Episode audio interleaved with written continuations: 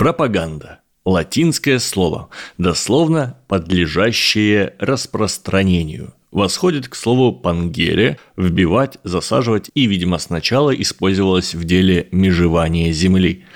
К информации стало применимо после того, как Папа Римский Урбан VII в 1623 году создал организацию «Congregatio de Propaganda Fide», призванную распространять католицизм. Забавно, что вплоть до Первой мировой войны слово «пропаганда» не имело негативного окраса. Чего не скажешь о современности. Сейчас пропаганда почти всегда сопровождается и ассоциируется с репрессиями, дезинформацией и цензурой.